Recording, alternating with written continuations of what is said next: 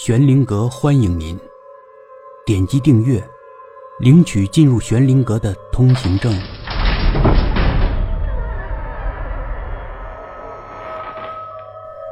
程老笨，第三集。我不该告诉你，我妈临终前交代我，不让我告诉你。儿子说，但我不能再隐瞒你啊，再瞒着你，我更觉得对不住你。程老笨还在费劲的思索。以后，你不用再操心我的事儿了，我会照顾好自己的。儿子说：“你养育了我这么多年，在我心目中，你就是我父亲。我会在外面好好打工。将来我有能力了，我一定会报答你的养育之恩的。”程老笨突然想起来一件事，他抬起头。可怜巴巴的望着儿子。小雨呢？小雨呢？他问，声音也是可怜巴巴的。儿子的头垂下来，慢慢点了点头。顷刻之间，程老笨是全身冰凉。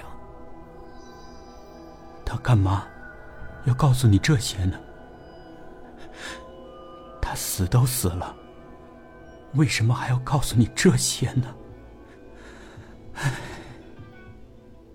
他慢慢絮叨起来。他大概想让我知道，我将来有困难了，可以找那个人帮忙。儿子说：“帮忙？难道他程老笨不能帮忙吗？还需要别人帮忙吗？”唉，临死的时候。老婆，还是看不起程老笨呢。第二天一大早，儿子就走了。他倒是也走到程老笨的卧室门口，说了一声，说他要走了，但门虚掩着，里面什么动静都没有。儿子不知道父亲是否醒着，是否听他说的话。他不管怎么样，他也算告诉了父亲。儿子倒更愿意这样，他不愿意面对父亲，不愿意再看到父亲痛苦的样子。实际上，儿子说话的时候，程老笨完全是清醒着，但他能说什么呢？他不知道自己该说什么，能说什么，因此，他什么也没说。程老笨是一夜没合眼。小雨醒了，嚷嚷着饿了，程老笨才从床上起来。蒸了两个馒头，小雨津津有味的吃起了馒头，程老笨却啥都不想吃。爸爸，你干嘛不吃呀？啊，我不饿。女儿善解人意的瞧着爸爸。爸爸，你是不是不舒服呀？程老笨努力憋出一点微笑。没，没有啊，嗯，没有不舒服。小女孩又做了别的猜想。是不是哥哥走了，你想哥哥了？程老笨看着小女儿。你怎么知道哥哥走了？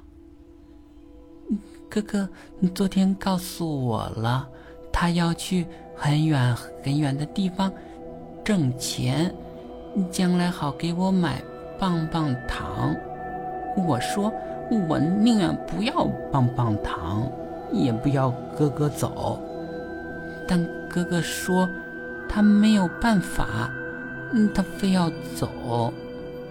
唉，女孩说着，她像个小大人一样叹了一口气。程老问苦笑，也不知道该怎么安慰小女孩。你自己玩吧，我要再睡一会儿。但躺在床上。翻来覆去的，还是睡不着。本集故事播讲完毕，点击上方的订阅，订阅不迷路。